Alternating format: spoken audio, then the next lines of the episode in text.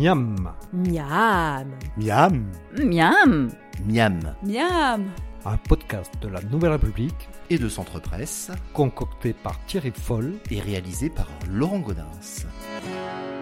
Bonjour à toutes et à tous. Aujourd'hui, nous sommes sur le marché de Chauvigny et une belle surprise. Nous avons rencontré donc euh, Michael Sergent, qui est donc euh, producteur de farine bio à Choupe. Michael, alors je, nous connaissons Michael hein, parce qu'ils font pas mal de marchés bio dans la région et il, il travaille donc avec son frère Jérémy. Voilà. Et donc Michael, bonjour. Bonjour. Donc expliquez-nous, sur euh, votre étal, nous voyons différents types de farine. Donc quels sont les produits que vous proposez à la vente?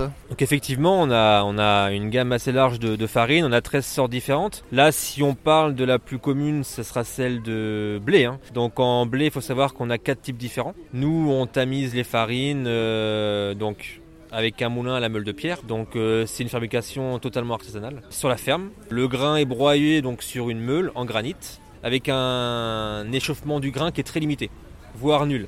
C'est-à-dire que vous allez garder toute la qualité du grain et euh, tous les bienfaits du grain qu'on utilise. Parce que c'est aussi de notre production de blé, donc des variétés de blé qui sont faites et cultivées euh, sur choupe également. Voilà, farine bio. Et donc là, après, on a type 65, 80, 110, 150.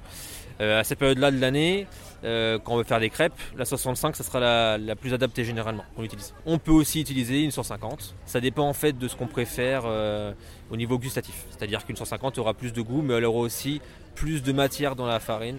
Donc les galettes seront un peu plus riches et euh, comment dire un peu plus gourmandes. Euh, La différence donc entre de la farine de blé et la farine de sarrasin pour faire les galettes. Alors déjà la farine de sarrasin, ce qu'il faut savoir c'est que c'est une farine qui n'est pas faite à partir d'une céréale puisque le, le sarrasin c'est une fleur.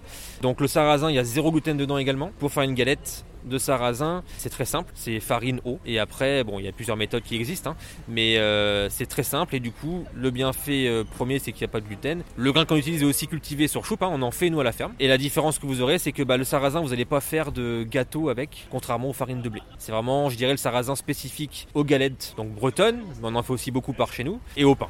Donc euh, voilà, la grosse différence qui rentre entre les deux, c'est que le sarrasin ne se travaillera pas aussi facilement que le, blé hein, pour faire des gâteaux ou autre chose. On va donner la recette de la pâte à crêpes traditionnelle parce que nous sommes en période donc euh, de chandeleur, c'est la tradition. Pour un litre de lait entier bio, nous allons mettre 6 œufs bio, 80 g de beurre et 500 g de farine de la famille Sergent.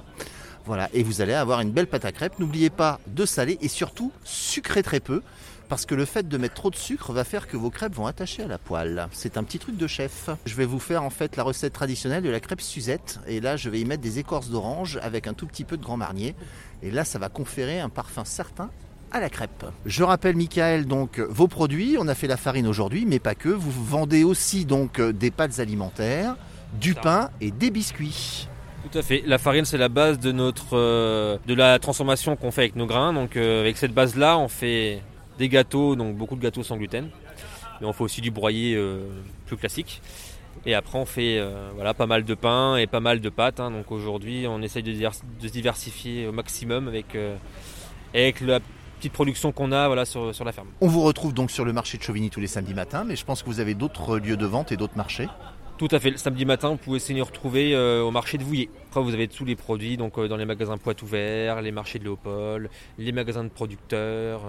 Euh, on a quand même une grande variété de, bah, de clients qui, bah, du coup, après distribuent un peu partout sur Poitiers. On fait en circuit court, par contre, exclusivement pour la vente au- auprès de professionnels. ouais. Merci beaucoup Mickaël de nous avoir accueillis, c'était une très belle découverte et j'espère que nos lecteurs en fait vont venir vous voir nombreux. Merci à vous. Bonne journée.